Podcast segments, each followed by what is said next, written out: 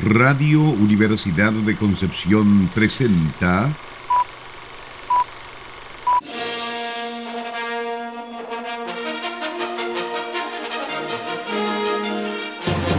De película.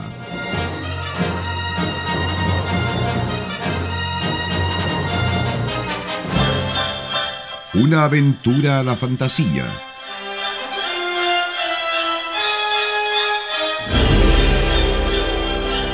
un paseo por las imágenes que guardan tu memoria.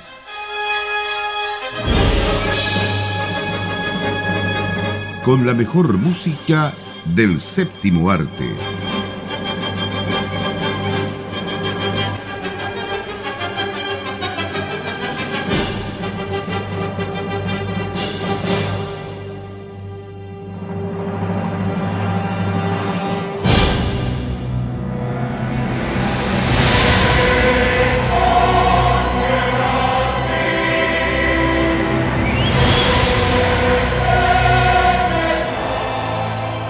Bienvenidas y bienvenidos a otro capítulo de, de Película Can Radio Universidad de Concepción.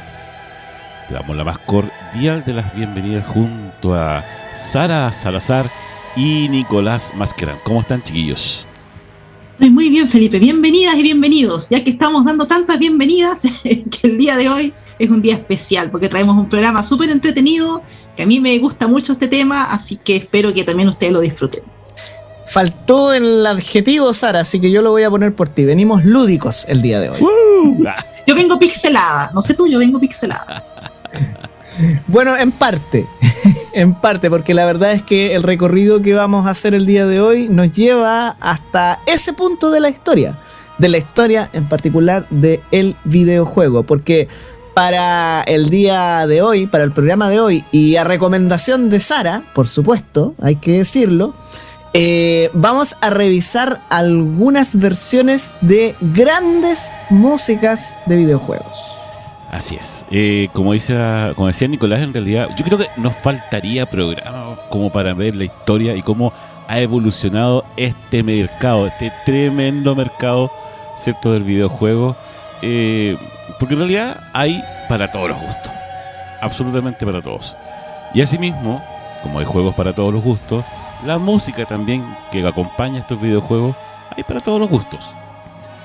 Desde 8 bits hasta orquestas, grandes orquestas, coros, qué sé yo, eh, pianos también muy bonitos por ahí, rock tenemos por otros lados, eh, electrónica también, música electrónica por, por, otra, por otra parte.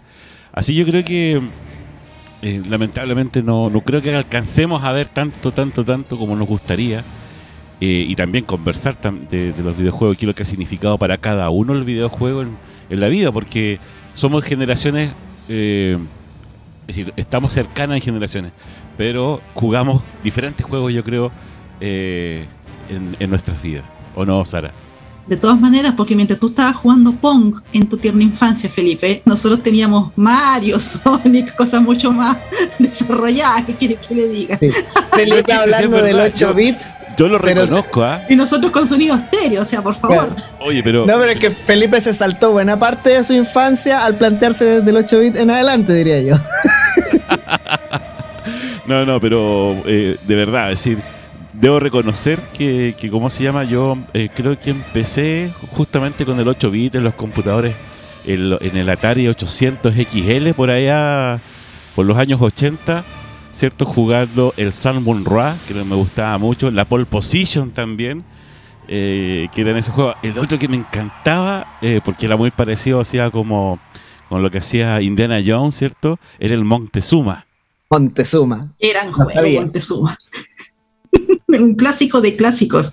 Pero bueno, y como dicen aquí mis compañeritos, en realidad no- probablemente no va a faltar programa para hablar de todo esto de los videojuegos, pero eh, no vamos a hablar de cualquier adaptación de la música de de videojuegos para orquesta, sino que nos vamos a referir específicamente al trabajo que se realiza con la serie de conciertos Video Games Live que es una serie de conciertos que fue desarrollada por Tommy Talarico y Jack Wall, que son dos compositores de música de videojuegos que tienen a su haber bastantes títulos, sobre todo por ahí por los años 90, principios del 2000, y que tuvieron esta visión que ciertamente no vamos a decir que fueron los primeros, pero sí tuvieron la visión de generar estos conciertos como una manera de acercar al público gamer, digamos, a la música de concierto, y al revés, como también lo hemos hablado, la música clásica, a los que van a música clásica, que también conozcan este, esta música, y mezclarlo también con videos, con efectos de sonido, con iluminación, hacer todo un show al final, que resulta súper entretenido eh, que también ha venido a Chile y ahí tuve la fortuna de ir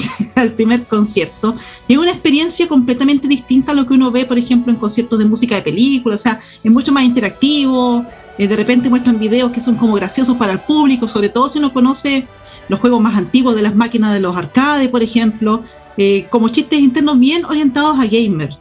Y, lo bonito de estos conciertos, aparte de la música, los arreglos que están súper bien hechos y como bien mencionaban, con orquesta, con coro, o sea, no tienen nada que envidiarle. De hecho, se han acompañado por grandes orquestas en los distintos países donde han hecho la gira con estos conciertos. Eh, lo bonito también es como la experiencia que tienen, como decían, los gamers al acercarse a la música. En algunos de los conciertos hicieron una encuesta y descubrieron que más del 80% de la gente que estaba ahí en el concierto nunca había entrado al teatro. Nunca había ido o sea, ni siquiera un concierto de música clásica, mucho menos poner los pies en el teatro. Entonces, estamos hablando de realmente como de evangelizar al, público gamer para que se acerquen a la música orquestada, digamos, que son bandas sonoras que son tremendas, ya lo hemos comentado en otros capítulos que no tienen nada que envidiar a lo que se hace con la música de película, y así como la música película en su tiempo era como la hermana pobre de la música, digamos, docta, que yo creo que ya hace como una década, podríamos decir que ya es como más masivo esto, que todas las orquestas como que quieren hacer conciertos de música de película, música de serie, estamos incluso viendo en algunos casos música de series de anime, o sea, ya cada vez más específico, pero todavía la música de videojuego es como la hermana pobre, como que se, como que se mira un poco en menos, como que, como que no tuviera valor. Y vamos a escuchar en algunas de estas versiones orquestadas que incluso música que era en 8 bits, por ejemplo, la han adaptado y uno ve, o sea, el tremendo valor y qué difícil era componer melodías que fueran, eh, que peguen, digamos, en el público con tan pocos recursos.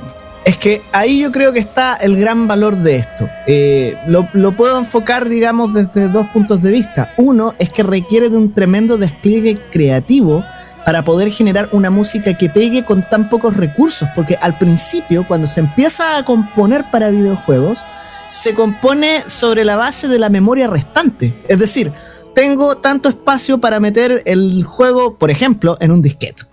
Pensemos en esa época, ¿no?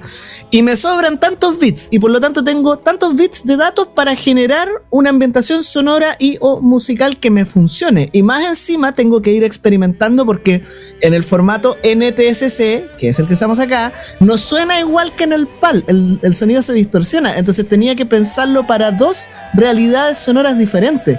Y el despliegue técnico que hay detrás de eso es tremendo. Por lo tanto, se va desarrollando una línea en paralelo de creación musical que finalmente cuando encuentra los recursos para desplegarse con los medios que hay ahora, ¿cierto? Cuando ya da lo mismo la cantidad de información que tú metas en un disco, ¿cierto? Siempre vas a poder meter más. Entonces puedes trabajar con grandes orquestas, con un montón de cuestiones. Eh, llegado a ese punto, demostró que en realidad este reinicio, este reboot, desde todas esas limitaciones, lo que hizo fue añadir valor creativo al universo musical. Y no solamente eso, sino que ahora ese otro mundo musical, que podría ser el de la orquesta o el de la música para televisión, se ha visto nutrido de todos los recursos estéticos que en principio en el videojuego fueron dados porque simplemente no había otra forma de hacer la música. Es decir, si suena de baja calidad, si suena de recursos limitados, era porque simplemente eh, lo técnico, lo tecnológico, ¿cierto? El estado de la tecnología no permitía más. Y sin embargo ahora el 8-bit es una estética, ¿no? Tú lo has dicho, Nicolás, es una estética. Y quiero reforzar un poco lo que decía Sara, eh, porque a veces las versiones eh, que, se escuchan en estos conciertos con grandes orquestas y coro y todo, está también la creatividad, porque a partir a lo mejor de una simple melodía en un instrumento, que puede ser un piano, ¿cierto? O cualquier instrumento en 8 bits, estos tipos hacen los tremendos arreglos para orquesta. Entonces aquí también hay una hay un trabajo, digamos, eh, de creatividad, de, de, cómo se llama, de cómo ir haciendo em, el mismo tema o el, el leitmotiv del, del, juego que puede ser muy simple y lo hacen, ¿cierto? Unos tremendos medleys, por ejemplo, todas las canciones que tiene Mario, el juego de Mario, por ejemplo, y hay unos tremendos medley que y se pasan y se pasean por todos los juegos en un solo medley, meten como 8 a 10 juegos de, que hay de Mario, ¿cierto? Pero es porque también hay una capacidad creativa de composición, de arreglo musical también, de, que suene bonito, qué sé yo, la orquesta interpretando este, este tipo de juego. Creo que también hay un valor ahí eh, bastante importante al momento de, de ¿cómo se llama?, de escuchar eh, esta música. Sara o Nico. Nico. Es que yo voy a dejar que hable Sara porque si bien tengo clara la selección que hizo cada uno respecto a lo que vamos a mostrar hoy, no sé en qué orden vamos a ir. Ella mandó esta vez. Sí, entonces como Sara es la jefa, yo dejo que tú digas qué es lo, qué es lo que viene ahora dentro del, de, lo que seleccionamos.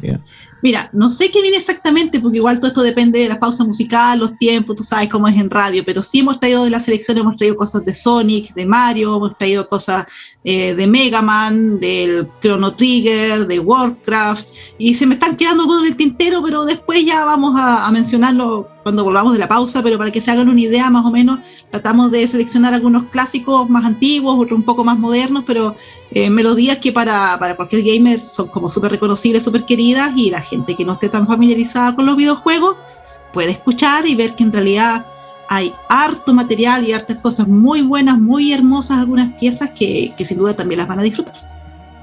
Vamos entonces con una selección de música para videojuegos en las versiones que nos propone Video Games Live.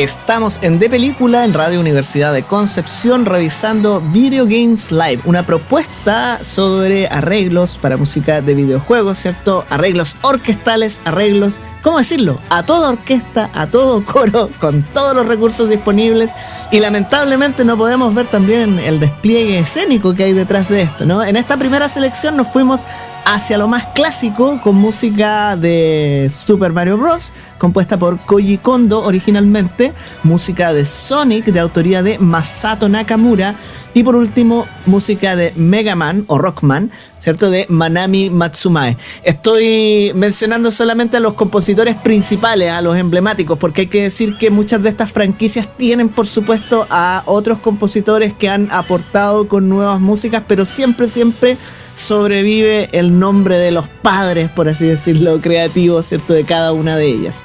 ¿Mm? Y mucho japonés, por otro lado. no es de extrañarse. ¿En serio? Y parte mencionar a Rockman. qué ñoño, Nicolás, qué ñoño. Porque, ¿sabes? Estaba pensando, bueno, nosotros claramente somos fans de las bandas sonoras de películas, obvio. Y también es una cosa generacional. Yo me imagino, no sé, yo no me imagino a mi tata siendo fan de la música de las bandas sonoras necesariamente, porque él era de otra época y no, se escuchaba tanto como se hace ahora, que o sea, pienso yo que con compositores, mencionando algunos, no sé, por la talla de John Williams o Alan Silvestri, que de alguna manera participaron en películas súper taquilleras y trabajaron con orquestas súper importantes, por ejemplo, la Filarmónica de, Londres, eh, pusieron como más ahí, eh, más visible, digamos, el tema de las bandas sonoras de las películas, y hasta el día de hoy disfrutamos harto los conciertos que se hacen, sobre todo educacionales, de difusión, pero ya ahora los hacen como por gusto, Ya, no, ya no es necesario ponerle la excusa de que es para los niños, sino que música de película es el concierto. Y resulta que ahora viene otra generación. Yo creo que nosotros tal vez somos como de los que se iniciaron en esto, porque la bisagra. nuestra, claro, como nuestra niñez ya tenía videojuegos de una u otra manera, pero claramente los que fueron niños en los años 2000, o sea, tienen otra clase de sonidos en su cabeza realmente fanáticos de estas bandas sonoras, porque la gracia que tiene la música de videojuegos, que a lo mejor no pasa tanto en las películas, es que uno lo relaciona con experiencias que de alguna manera uno igual vivió. Porque aunque el personaje que uno esté manejando en el juego no es real, igual tú peleaste contra el jefe final, qué sé yo, y tuviste que derrotarlo, igual tuviste que rescatar a alguien, igual se te murió algún compañero de equipo en el juego, en fin.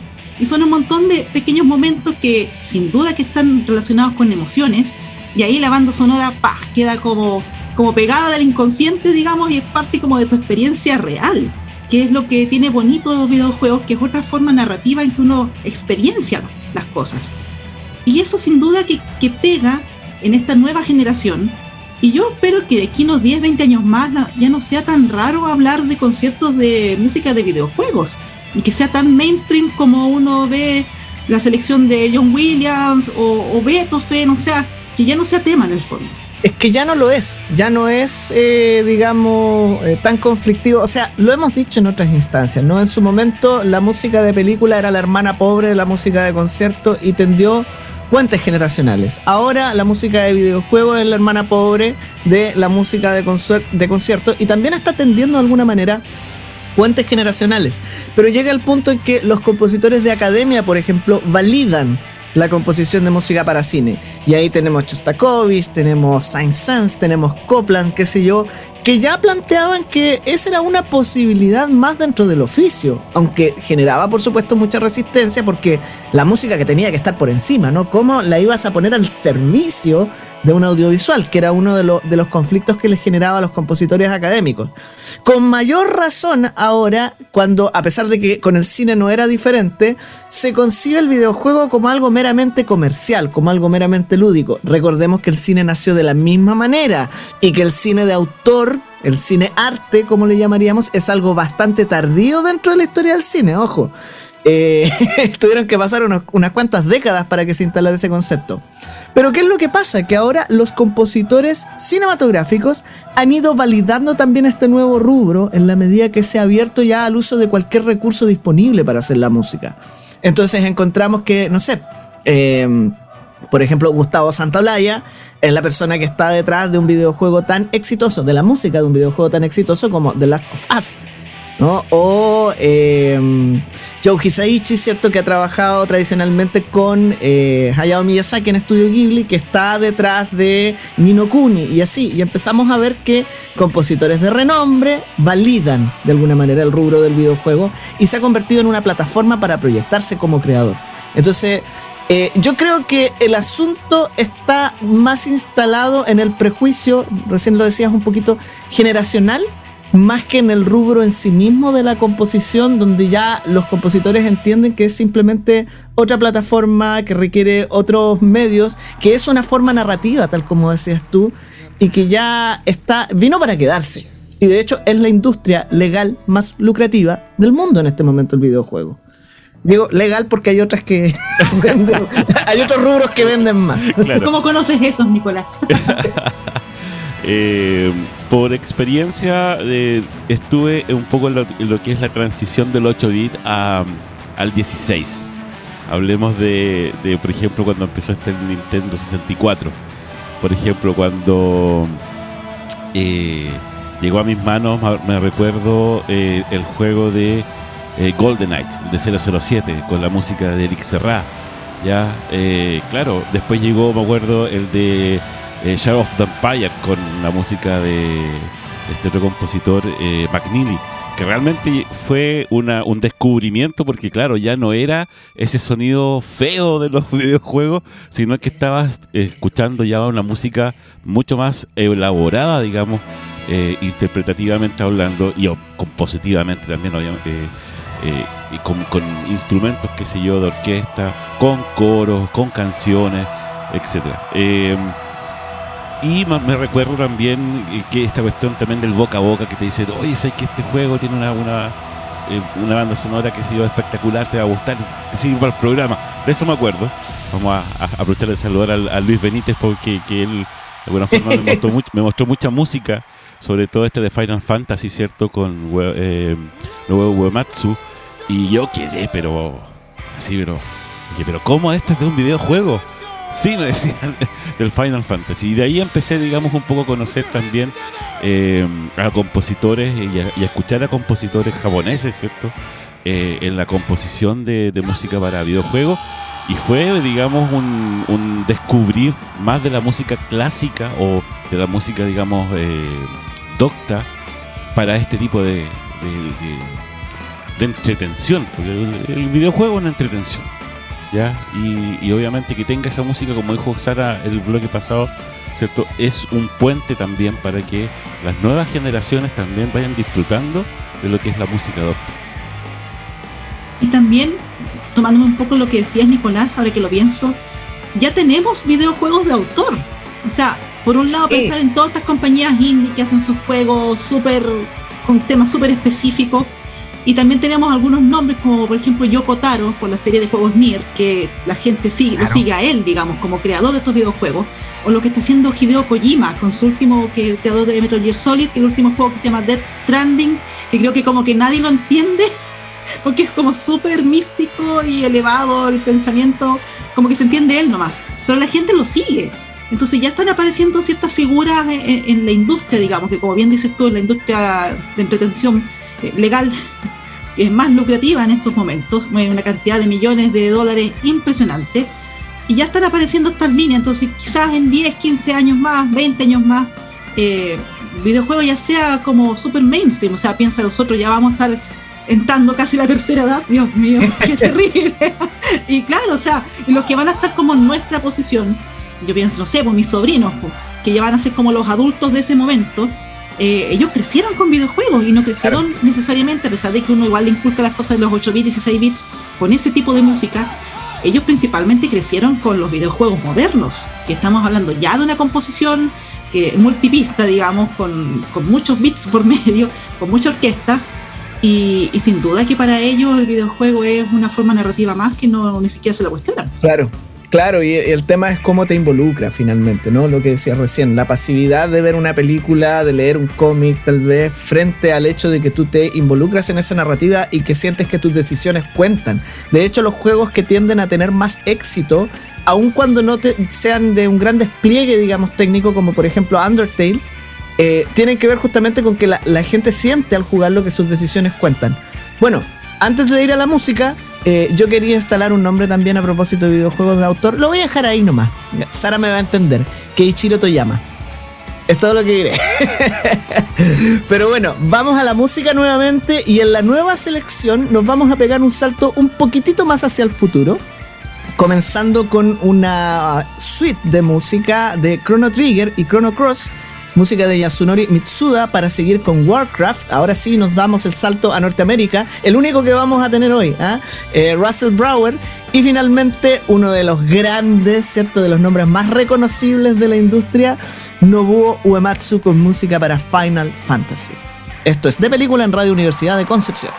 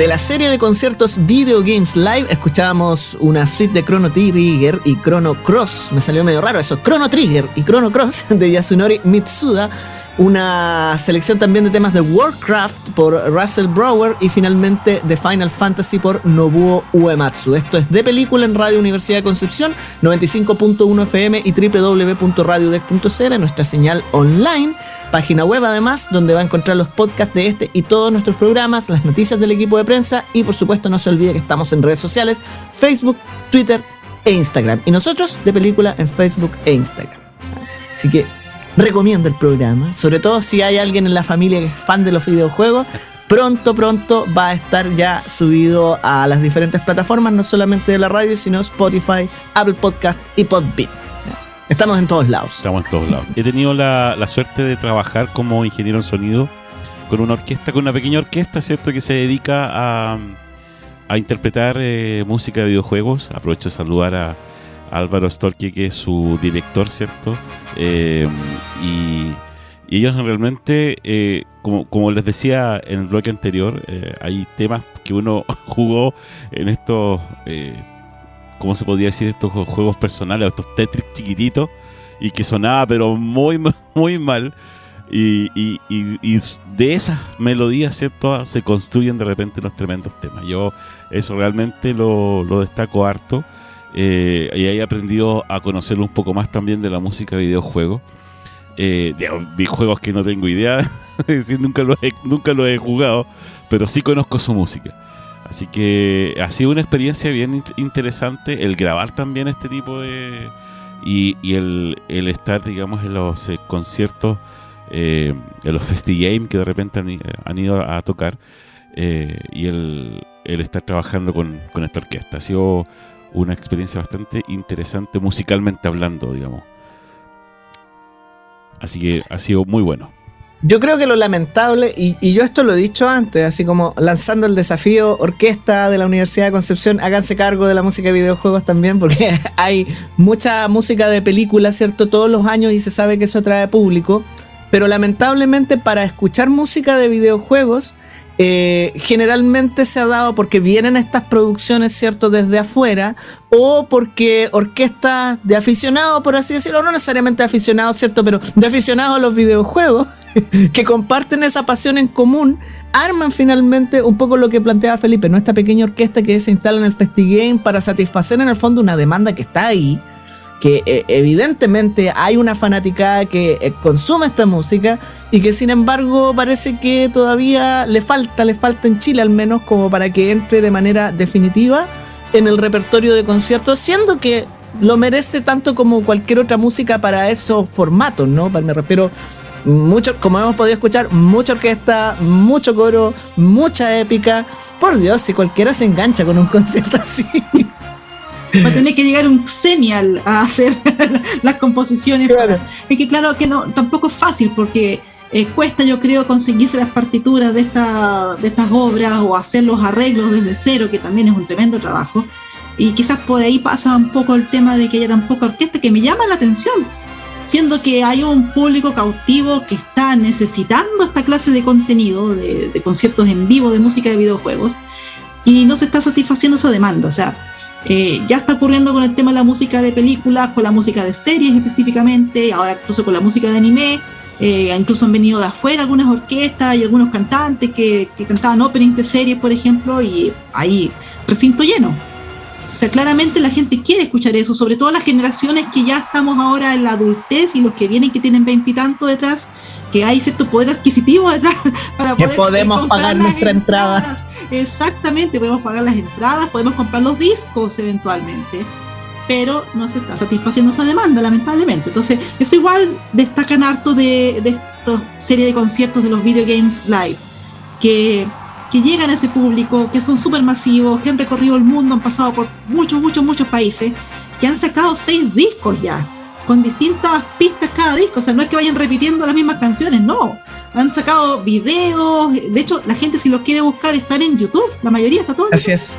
Eh, y que llenaron recintos, tal como tú lo, lo, dices. Y esto no es reciente. Estos conciertos estuvieron en Chile el 2011 y 2013. Van prácticamente 10 años. De hecho, partieron en 2005 con el primer concierto. Mira, más una idea, casi 20 años ya haciendo estos conciertos y donde van se repleta. O sea, se repleta y han tenido que a veces incluso improvisar segundas funciones y porque la gente realmente está necesitando esta clase de contenido. Piensa tú, los mismos papás que tienen hijos chicos ahora que juegan harto, juegan harto la tabla y un montón de juegos en tablets que también tienen bandas sonoras súper buenas. O pienso, por ejemplo, juegos como Plantas vs. Zombies. la banda sonora es súper interesante. O sea, y eso lo jugaban los caros chicos hace, no sé, unos 10 años atrás. Eh, es un panorama familiar también. Entonces, ojalá que alguien más esté escuchando esto. Igual se agradece lo que hace la orquesta de, de ¿cómo se llama? De joystick o consolas, creo que se llama la, orquesta. De joystick, joystick y orquesta se llama. Joystick y orquesta, claro eh, porque son en el fondo los que están predicando la palabra aquí en la zona, y por mí, ojalá que les vaya bien y pueden hacer más conciertos. Claro, y son músicos. Y Sara su apóstol. Sí. ¿Cómo? soy su apóstol, soy su profeta. Sara su apóstol. Claro. Oye, no, momentos muy malos para escucharlo. Pero espérense, eh, el, el estar en esos conciertos es bien interesante porque, claro, uno no conoce el juego, pero los niños van con los papás y dice, oh, ese juego yo lo, yo lo tengo, yo juego ese, esa es la música de tal. Y yo quedo así, pero. Y ahí tú empiezas a, a, ¿cómo se llama?, escuchar la, los niños, los papás que tienen ese tipo de, digamos, de, de ¿cómo se llama?, de, de conversaciones. ¿Qué pasó, Sara? De reacción, que yo quiero, hay algo que no hemos mencionado antes de que nos vayamos, que de hecho se escucha en los tracks que pusimos hoy día en el programa la reacción del público. Esta es una clase de concierto en que el público reacciona durante la música, no es que se queden callados hasta que termine, no. Reaccionan porque les muestran imágenes en video de la pelea que es como súper icónica, de algún personaje que es como súper bacán, qué sé yo, lo recuerdan con cariño. La gente grita, aplaude, se ríe, tararean incluso en algunos temas. Entonces es una experiencia completamente distinta a los otros conciertos que se hacen y eso no ocurre solamente con Video Games Live ocurre con los conciertos que se han hecho Canconce, digamos, o sea, en todas partes esa es la reacción del público que va. Y es como una experiencia grupal, no es como que tú estás ahí, ay, por favor, quédense callados, no, uno también está gritando con ellos, así es la cosa. Y sí, de hecho, he conversado, como te digo, con Álvaro sobre eso, sobre esa reacción del público. Y para ellos es como, es como la paga. En realidad, el, que, el, público reaccione, ¿cierto? Y empiece y esté contento al momento de, de escuchar estas, estas interpretaciones para ellos es, es su, es, su parte de su paga, digamos, dentro de, lo que es el concierto. Hay una avidez por esta música que es lo que demuestran esas reacciones. Y eso va mucho más allá de lo meramente comercial. Para mí ese es el punto. O sea, hay una cuestión afectiva detrás a la que hay que responder también y eso para mí tiene toda la legitimidad del mundo. Exactamente. Lamentablemente ya nos tenemos que ir. Game over, chiquillos. Game over. nos acabaron las fichas, nada que hacer. Se no está el tío acabó la plata con el billete de 10 mil para que compres chorro mil fichas y puedas seguir jugando. No.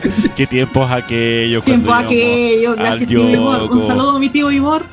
Que alguna vez nos dejó con mis primos toda una tarde jugando. Qué felicidad. En fin. ¿Qué tiempo ya. ¿Nunca le preguntaron qué fue a hacer él mientras usted jugaba? No. no creo que estaba descansando. Que eso, eran, eran, demasiados hijos, demasiados sobrinos. No. Creo que fue la mejor decisión. Vale, fue una inversión. Bueno. Valió cada peso. Sí, nos despedimos entonces, que es en sintonía de Radio Universidad de Concepción. Sara, ¿qué es lo que viene? Viene más programación porque ya no tenemos tiempo, Nicolás. ok, nos despedimos entonces. Chao, chao. Chao, chao. Chao, chao.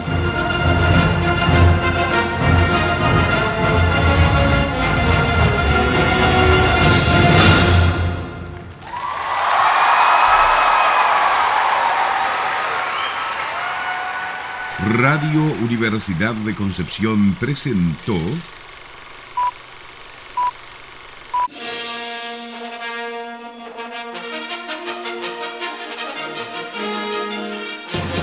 de película.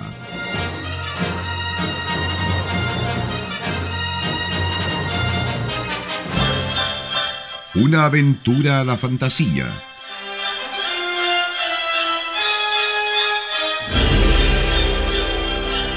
un paseo por las imágenes que guardan tu memoria.